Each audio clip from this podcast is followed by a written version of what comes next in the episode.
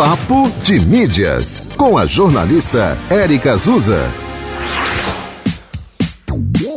Oi, oi, gente! O nosso papo de hoje é sobre TikTok e os dados do usuário.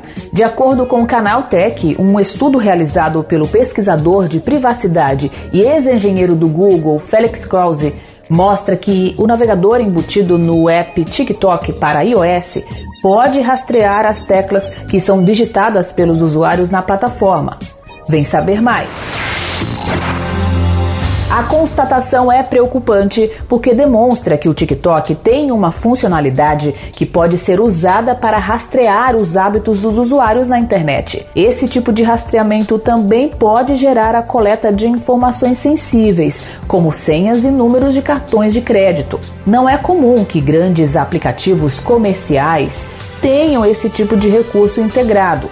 Segundo o pesquisador, não foi possível verificar se o rastreamento estava ativo no TikTok e nem se as informações eram enviadas para a empresa.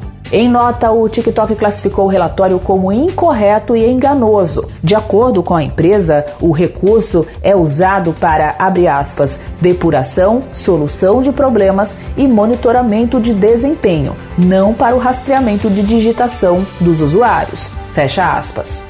Saiba mais detalhes no site papodemídias.com. A coluna aqui na rádio está em dois horários na programação, uma e meia da tarde e oito e meia da noite.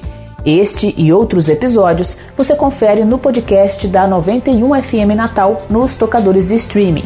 Te encontro amanhã. Até lá. Você ouviu Papo de Mídias com a jornalista Érica Azusa.